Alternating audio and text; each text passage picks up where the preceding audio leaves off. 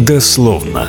Программа Агентства творческих инициатив и Радио Вера. Говорим о духовном и вполне мирском. Добрый день, программа «Дословно» на волнах радио «Вера». Снова в эфире вещаем на частотах 102,2 FM эм в Мясе и 106,4 в Златоусте. Сегодня говорим о местном телевидении. Им много лет занимался Анатолий Финякин. Сегодня занимается, книгу пишет. «Человек, при котором строили телевизионную вышку на горе». Не Эйфелева башня, конечно, но в Златоусте сооружение хорошо просматривается фактически отовсюду. Анатолий Семенович, здравствуйте. Здравствуйте. Эфир сегодня проведем вместе с Дмитрием Давыденко, директором радио «Искатель». Дмитрий, тебе привет. Добрый день. Анатолий Семенович, вы современный телевизор смотрите. Как вам его содержание? Ну, как телезритель, я могу сказать, что содержание, в общем-то, оставляет желать лучшего. Очень много, скорее всего, пиара. Не познаний, не общений, а просто-напросто пиар, пиар, пиар. И вот эти вот шоу, которые называются ток-шоу, в общем-то, уже неинтересны стали. И пора уже менять, так сказать, канву вот этого программного, так сказать, показа. Я иногда думаю, вот в этом контексте Россия запускает группировку спутников на орбиту, содержит по всей стране уйму телевышек, а, где работает очень много людей. И вот ради чего? Чтобы в ток-шоу вечером обсудили чьи-то, извиняюсь, трусы. Алексей, уже немного людей там работает на, на телевышках. Но работают. Это значительно меньше, чем раньше. Опять же, мы говорим, что там а, много денег, много технологий, да, которые стоят денег, много, опять же. Да. А, и технари с умными мозгами делают большую работу, чтобы ТВ стало доступным. И вот ради чего? Ради того, чтобы трусы полоскать? Ну, нет нет, у нас все еще работает программа по строительству цифрового телевидения в России. Она не заканчивается, и все время на сегодняшний день вкладываются еще деньги из госбюджета. Поэтому основа всего этого программы, э, вот эта программа, которую надо реализ... дореализовать. Эта программа реализовываться начала в начале 2000-х годов. Долго это тянулось, долго прорабатывалось. И даже вот помнится мне, что и стандарты даже телевизионные менялись был, допустим, ДВБ-Т. Первоначально. Первоначально, да. В общем-то, он уже был подготовлен к запуску, и даже были определены экспериментальные зоны, где этот стандарт был запущен, но решили применить английский стандарт ДВБ-Т2, и тут же все на ходу поменяли. Вот это вот как раз в общем-то, было непонятно. Такой вот резкий поворот. Почему это произошло?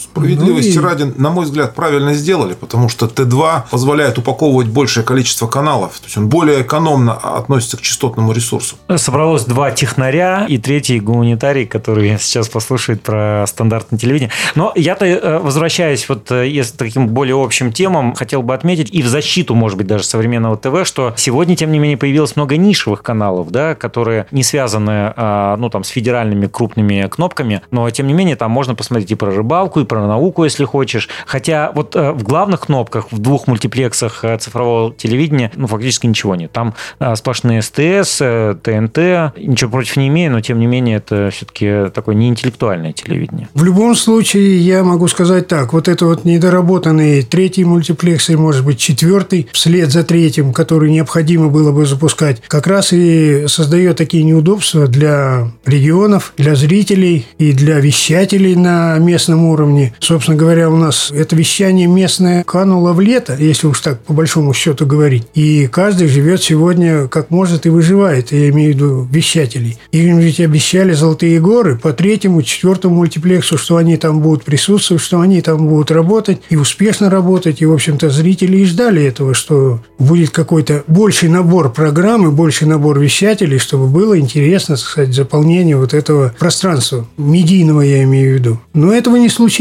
поэтому вот это вот привело к тому, что все-таки какой-то негатив присутствует по отношению к цифровому ТВ. А тут, кстати, вот единство и борьба противоположности в классическом смысле. Смотрите, с одной стороны, DV... BT2. DV... Да, да, вот этот второй стандарт, он расширил количество выделенных полос, но с другой стороны, например, под то же региональное вещание сегодня даже на уровне Челябинска отдается только одна частота, и решают, кто туда зайдет. Скорее всего, конечно, это будет тот самый главный провластный канал. Не кажется, что мы все-таки потеряли в итоге?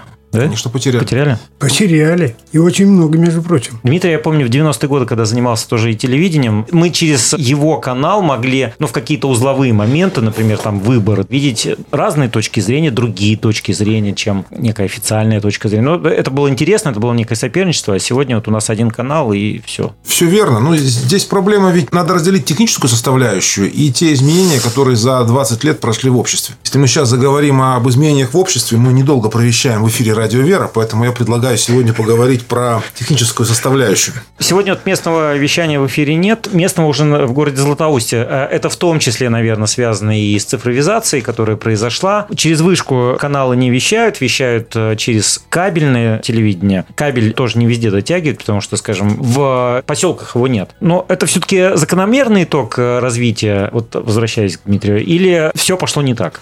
Давайте я скажу свою точку зрения. Анатолий да. Семенович потом уже скажет с позиции работника связи. Что произошло? Произошло на самом деле достаточно неприятное явление. То есть тогда, когда за благими намерениями сделали что-то совсем иное. А именно, когда было задекларировано создание цифрового вещания, а именно создание первого и второго мультиплексов, имелось в виду, что повысится качество телевизионной картинки. Это правда. Это дело сделали. Получилась возможность существенным образом расчистить частотный ресурс, потому что вещание первого и второго мультиплексов занимают две дециметровые частоты. Более того, в сопряженных территориях, определенных частотным планом, эти каналы совпадают. И это позволяет очень экономно использовать частотный ресурс. При этом освобождаются частоты, которые были заняты другими аналоговыми каналами, в частности, теми передатчиками, которые работали в составе вот те, которые вошли в первый и второй мультиплексы.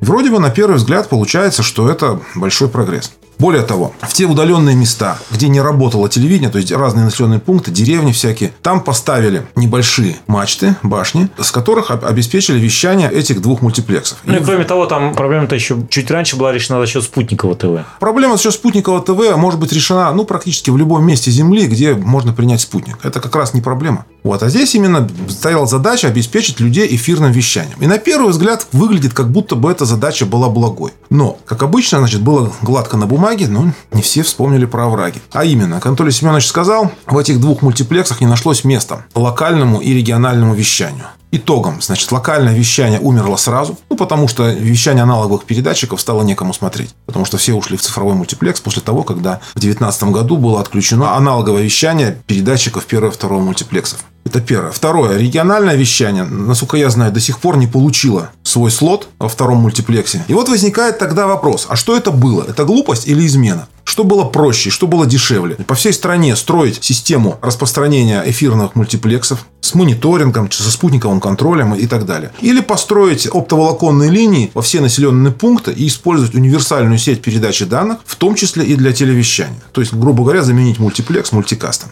Ну, я, я этот вопрос 10 лет назад задавал, 11, людям, которые так или иначе тогда работали в создании цифрового телевидения. Ну, ответ был пожимание плечами и глубокомысленное поглядывание наверх. Цифры, конечно, здесь очень здорово пережали. Почему? Потому что региональные вещатели действительно пострадали и умерли во многих местах. Когда я собирал материал для книги, я очень много и долго беседовал с организаторами вещательных каналов радио и телевидения, в частности в Миасе, в Аше, в Златоусте. И, в общем-то, понял так, что все вот эти вещатели не хотят возвращаться в этот эфир в том виде, в котором он сегодня есть, на тех условиях, которые предлагает, допустим, любой из московских каналов, которые должны были бы работать в третьем мультиплексе. Первое – это нужны огромные деньги как они говорили и объясняли, что Москва говорит, что неважно, где вы живете, у нас московские цены.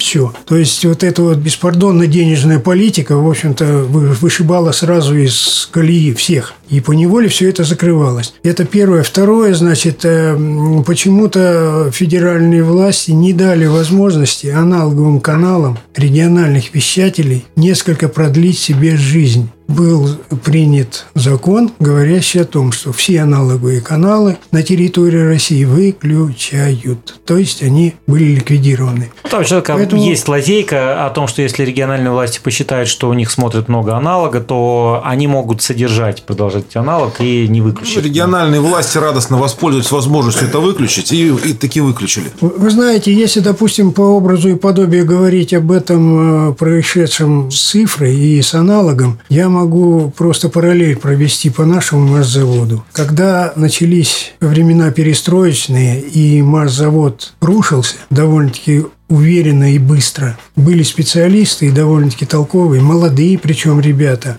с которыми я впоследствии беседовал, и марш-завод впоследствии хотел бы встать на ноги, с кем бы я ни беседовал, они говорили, я больше на это предприятие не пойду. Понимаете? То есть вот создались условия такие, что человека по неволе отвернули от его любимого дела, от его, так сказать, забот, от его желания работать. И люди уходили просто Кто- в небытие. кто- кто куда? куда, да. Особенно это видно вот по МИАСу, значит, я разговаривал, допустим, с Мазилкиным, задавал ему вопрос, что хочешь ли ты вернуться в это, в медийный, так сказать, проект? Он говорит, ни в коем случае.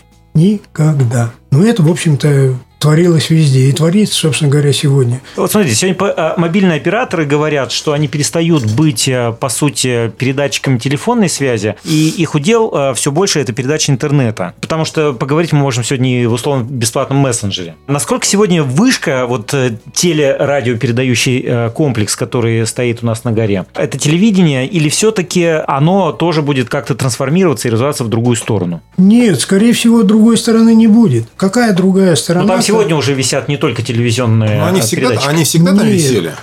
Если, допустим, взять э, то состояние и то положение вещей, которое было до внедрения вышки, я могу сказать так, что, допустим, в Златоусте было аналоговых каналов центральных 12, федеральных я имею в виду, и коммерческих. Если, допустим, взять вещателей, то там было, значит, 8 каналов телевизионных и 9 каналов радиовещательных, передатчиков. На сегодняшний день там осталось, если, допустим, мне не изменяет память, два мультиплекса и несколько радиовещательных передатчиков. Все, там нету больше ничего. То есть э, не развивается это все. Только вот э, такая картина. И что дальше должно быть, это, в общем-то, ну, говорит о том, что либо мы останемся на этом же уровне, либо эти предприятия просто ликвидируют, и они исчезнут сами по себе как таковые. Как это было в 90-х годах с теми антенными полями, которые, в общем-то, уничтожали. Я смотрю на эти вещи более оптимистично, потому что в развитие двух мультиплексов были вложены такие огромные государственные деньги, что никто сейчас, естественно, это отключать не будет. Эфирное вещание, оно сохранится. Другое дело, что оно,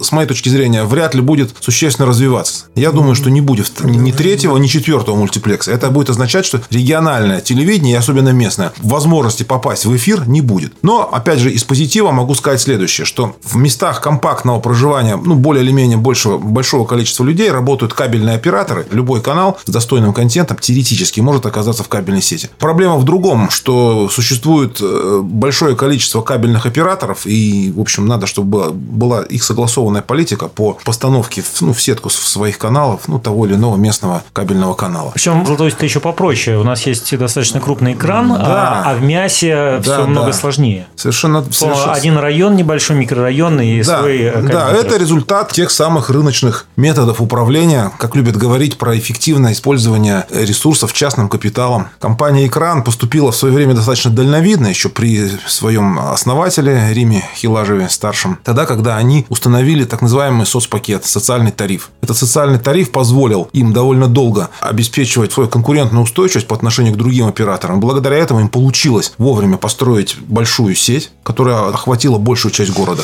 И те кабельные операторы, которые заходили позже, я не буду их тут называть, чтобы не быть увлеченным в антирекламе, они не смогли в значительной степени размыть эту абонентскую базу. Благодаря этому, в общем-то, они делают, с моей точки зрения, делают большое дело. Во-первых, они сохранили очень низкий социальный тариф на кабельное подключение, кого нет, ни у кого в области такого ценника нет. И благодаря этому сохраняют большой объем абонентской базы. Другое дело, что и ресурсов для развития при таком тарифе у них тоже немного. Но надо понимать, что будущее кабельного телевидения, вообще телевидения, как ну, синхронного телевидения, то есть когда ты включил и, и, и смотришь телеканал, оно тоже под большим вопросом, потому что, на мой взгляд, мы переходим уже к новому поколению телевидения. Ростелеком и там Транстелеком активно это внедряет, то есть это телевидение по запросу, всевозможные подписки на всякие онлайн-кинотеатры. Вот, на мой взгляд, тренд туда. И опять же, это э, другая среда доставки сигнала, да, скорее всего, Да, это интернет. да, конечно. Я помню еще лет пять э, назад, когда Светлана Еремчук, э, бывший директор канала ТВ в Челябинске, наша землячка, рассуждая о будущем и в том числе о цифровизации ТВ, говорила о том, что уже сегодня это все вчерашний день, потому что есть интернет, который развивается и качество доставки становится все лучше. Соответственно, если ты втыкаешь в свой телевизор разные кабели от ТВ, лановский кабель от интернета, то потом ты уже просто не будешь знать, откуда этот сигнал пришел. Он просто пришел, ты смотришь э, канал. В общем, это верное замечание. Я как раз чуть-чуть выше об этом сказал.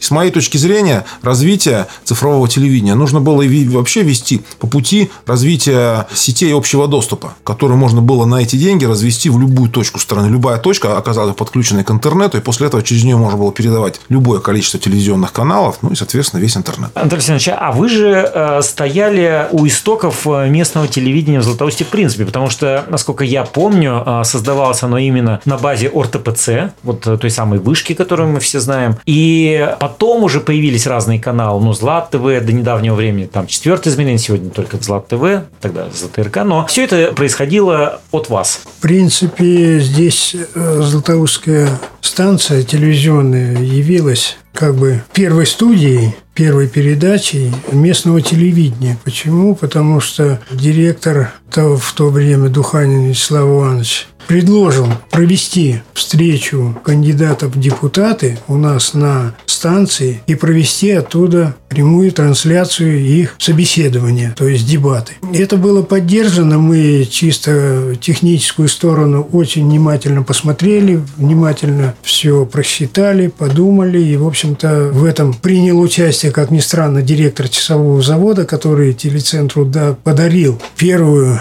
камеру японского производства по посредством которой, в общем-то, проводили вот эти съемки и передачи. Ну, это была такая романтика, да, я так понимаю? Ну, не романтика, а здесь, как бы сказать, пробный шар ну, на точно то, не коммерческий можно, расчет, можно, точно не Нет, коммерческий. не коммерческий. Какой коммерческий? Там о коммерции вообще не говорили. Была в том числе и чисто политика. В то время еще пока политическая, так сказать, составляющая была довольно-таки сильная. И это, в общем, дало возможность подняться, ну, как сказать, в глазах зрителей, в глазах города, в общем-то, та возможность передачи информации или получения информации местного значения, в общем-то, она дала толчок большой. И за пять лет, в 95 году Мальцев подписал постановление о создании Златоустской телерадиокомпании. За пять лет эта телекомпания, в общем-то, начала свое официальное существование. А Я когда, еще будучи студентом, а, со своими однокурсниками общался, рассуждали в том числе про местное телевидение, и звучали такие реплики, что ТВ смотрю, потому что э, я могу по а, глазам, по мимике лица увидеть э, то, что человек думает на самом деле, а не то, что он, может быть, всегда иногда там говорит. Наверное, это все равно заблуждение, конечно, потому что даже любой телевизионный продукт, э, если это не прямой эфир, проходит некую предподготовку перед эфиром. Но, тем не менее. постпродакшн потом. Постпродакшн, да. И поэтому то, что увидит э, зритель, это многократно могло отредактироваться быть э, до эфира, но тем не менее. Ну, первые передачи, я могу сказать, прямо шли буквально с колес. Они не редактировались, они не рецензировались, они, собственно говоря, на самом деле давались вживую. И было видно, что, собственно говоря, да, вы правы, что человек, рассуждая на ту или иную тему, на его лице, в общем-то, было написана эта тема. Так оно и было, да. Ну, а в дальнейшем там уже другая кухня была. Мы уже отошли от этого, когда создалась ЗТРК и создалась команда. Там уже, я не знаю, может быть, и проводились какие-то рецензионные работы. Может быть. Но в любом случае, в общем-то, по отзывам телезрителей, все, в общем-то, одобряли появление вот этого местного телевидения. Я еще хотел вспомнить реплику Анатолия Чупурова своим вот известным голосом. Он э, делал новости, и он их озвучивал, и он даже их и вел э, очень часто. И вот показывают э, картинку пустого универмага Златоуст на тот момент, он еще был большой, там с какими-то лестниками несколько раз вниз. И вот он показывает эту панораму и говорит своим знаменитым голосом, нет, это не аэропорт, это универмаг Златоуст. То ли дефицит там был еще, то ли что. Смотрите, а, э, такой экзистенциальный вопрос. Вот есть ощущение, что современное общество, подсаженное на информацию, висит на тонкой нитке. Упадет спутник, отключится электричество и останется одна бумага. Ну, хотя даже и на бумаге напечатать будет сложно, потому что э, энергии-то нет. Получается, мы в заложниках сегодня у технологий? Мы давно в заложниках у технологии. Это же самое можно было сказать и 50 лет назад, если бы отключили электричество, например, по всей стране. Уже тоже бы мало не показалось. Поэтому я в этом отношении более оптимистичен. Скажем так, ну, спутники, во-первых, не упадут все сразу, а интернет сам по себе является инструментом, скажем так, распределенного действия. Поэтому вряд ли его можно по стихийным причинам отключить весь. Про радио. Дмитрий, ну, тема ближе к тебе. Что рассказать вам про радио? Я расскажу вам про радио.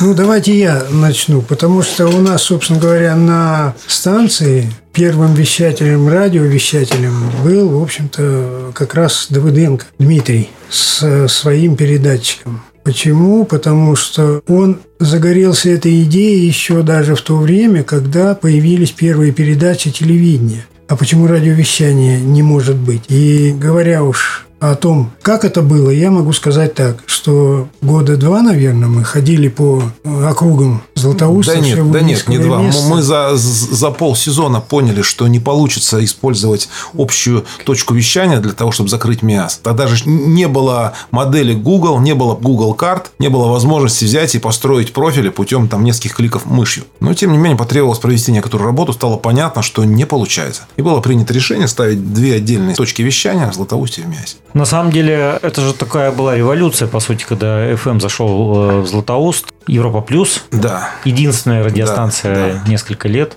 Да. Ну, тут надо понимать другое. Вот если говорить о телевидении, то политическая доминанта и вообще информационная доминанта там превалировала. Если говорить про FM, это был чисто коммерческий продукт. Он был построен как бизнес-план и планировался продвигаться за счет продажи рекламы. Это было альфа и омега. Так получилось, что начав первыми, у нас это нельзя сказать, что получилось отлично, ну, так скажем так, на твердую троечку получилось. В эпоху этого тотального бартера мы запустили вещание. Коллеги с телецентра Вячеслав Иванович Духанин, Анатолий Семенович оказали нереально реальную поддержку, нереальную. Сегодня никто бы это не смог бы сделать, просто по юридическим причинам. Я сейчас в эфире не готов об этом говорить. Тем не менее, вещание началось с огромными проблемами в вопросах лицензирования. То есть, телецентр взял на себя, по сути дела, всю полноту ответственности. Я даже не знаю, что сегодня бы за это сделали, а тогда ничего не сделали. И это провещало длительное время до 2001 года, пока не была надлежащим образом оформлена вся разрешительная документация. Три года шло вещание три года. Я в 2001 году, помню, было для меня откровением, когда мы пошли на Таганай с группой европейских ученых немецкоговорящих стран. Это была там Австрия, Германия и Швейцария. И я у них спрашиваю, а вот вы слушаете радио Европа Плюс? Мне же, ну они же из Европы. Вы слушаете радио Европа Плюс? Они говорят, что это такое? Я говорю, ну как, ну вот Европа Плюс наверняка у вас вещает. Для них были широкие глаза, они не знали про эту марку. Но потом уже я узнал, что изначально там называлась Европа Плюс СССР, да, потом СССР закончил закончился, убрали этот СССР. И, собственно, это продукт уже российский на самом деле, не он европейский. Фра- он французский, адаптирован под Россию. На тот момент у французов получилось. Это вкатило. Ну, во Франции его нет. Там она как по-другому называлась. Да, то есть это другая марка уже своя. Да, да. И, кстати, радио-то так цифровизации не подверглось. Ну, слава богу. Хотя хотели. Хотели. Нет, были попытки. Были попытки. Были Но попытки, мы, да. мы надеемся, что... Я полагаю, это связано с тем, что политическое влияние радио, ну, по крайней мере, оцениваемое нашими верхами, ну, на, на порядке ниже телевидения. А денег на цифровизацию потребует немалых. И поэтому я думаю, что они, может быть, на что-то другое потратят эти деньги, используя, а не будут цифровизировать отрасль FM. Ну, а тут э, еще ведь можно поспорить, а хорошо ли, когда там Златоусте 18 радиостанций? Понятно, что все они живут или пытаются жить за счет какого-то рекламного пирога, ну, который очень, очень хилый, и его приходится размазывать вот э, на это количество. Леш, тут проблема в другом. Я не уверен, есть ли столько слушателей да нет, конечно, 18. Нет, конечно. А, но опять же, если мы говорим о рекламной модели, надо поговорить о другом. О том, что, с моей точки зрения, рекламная модель развития медиа, она завершена. Я бы даже сказал, она потерпела крах. Анатолий Семенович, э, расскажите про книгу. Первая книга была посвящена в основном нашему городу Златоусту и рождением телевидения в городе у нас. И пришлось мне по неволе, значит, рассказать немножко про МИАС, про Кусу, про Бердяуш, поскольку это какой-то вот цепь неразрывная. Если допустим, говорить только о Златоусте, то было бы непонятно, как появился у нас сигнал с Москвы, каким образом мы здесь им распоряжались. А вторая книга, в общем-то, у меня была задумана рассказать о становлении телевидения в городах горно-заводского края, поскольку мы будучи Златоустским РТПЦ, телевизионным центром, мы обслуживали все телевизионные станции Горно-Заводского края. И вот я решил рассказать о том, в каких условиях и как, и с помощью кого создавалось телевидение в этих городах. И, в общем-то, получилась довольно-таки интересная история, поскольку первые, значит,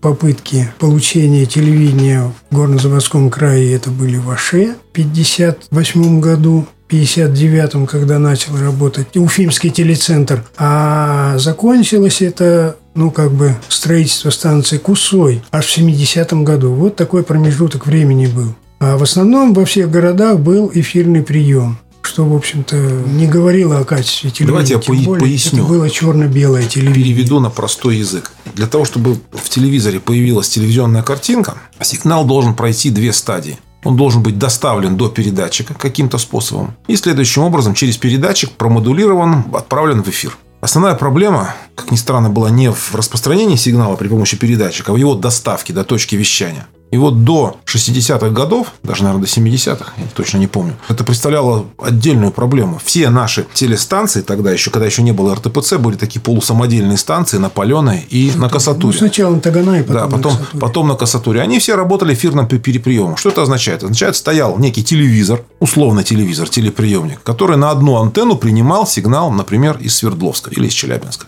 Дальше сигнал этот выделялся и подавался на другой, на передатчик, который транслировался на какую-то территорию. Соответственно, все эфирные помехи, все это собиралось, усиливалось и попадало в телеприемники телезрителей. А тогда это чьи инициативы были? Вот Наполеон Вот, Толя Семенович, расскажите. Потому Позвольте, что... я вам это самое скажу. Значит, э, инициатива была заводчан. В 58 они задумали получить телевидение еще в 56 году, когда общем, телевидение более бурно пошло на восток страны. И инициаторами этой затеи были, значит, работники Машзавода и работники медзавода. Было желание у них построить одну станцию, но наши горные условия не позволили это сделать, и, в общем-то, пришли к выводу, что надо строить две станции. И построили станции, значит, на Таганае и на горе Паленой. Этому предшествовала большая работа, чтобы получить результат приема хорошего сигнала из Свердловска. Тогда только единственная станция работала в Свердловске, телевизионная. Здесь я просто хотел бы привести, вот недавно я нашел одну записку, которую писал один из инициаторов Чернигова, Черненко Василий Антонович по поводу рождения телевидения. Он пишет буквально следующее. Кстати, эта вот записка находится в архивах Российской Федерации в государственных архивах. Первую передачу дали на город Златоуст 8 апреля 1958 года. Эту передачу я принял в доме 17 по улице Ленина, где я проживал. Передачи посмотрели из горкома партии. И, конечно, клиентов было очень много, посмотрев телевизионную передачу из Свердловска. На машзаводе сделали домик небольшой. На тракторе увезли его на Таганай. Домик на гору затащили комсомольцы и брали из воинской части солдат. Труд, надо сказать, был очень тяжелый, потому что нас захватила зима, было холодно и снег. Снизу протянули веревки на гору, так как было скользко и была возможность вообще с горы улететь. Вниз так как гора была крутая. После этого задача стояла наиболее сложная – это подать капитальное электро... электропитание на гору из города. Расстояние большое – это несколько километров надо ставить опоры и вести трансформатор, понижающий с 6 киловольт с понижением на 220 вольт.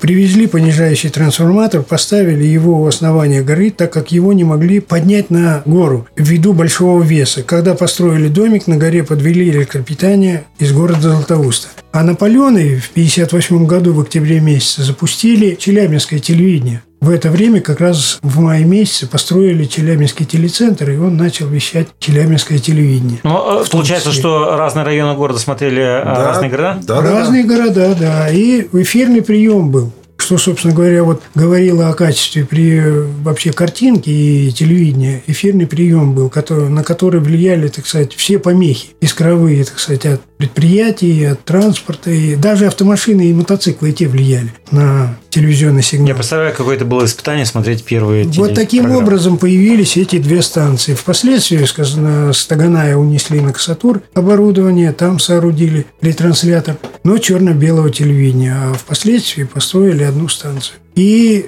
э, во всех городах, в общем-то, активное участие и на своих плечах все это выносили предприятия городов, которым было разрешено, между прочим, разрешено строительство телецентров и станций телевизионных. Постановление правительства еще издано в 1955 аж году. И им давали на это даже средства. Вот как. Так что здесь, в общем, это было на законных основаниях.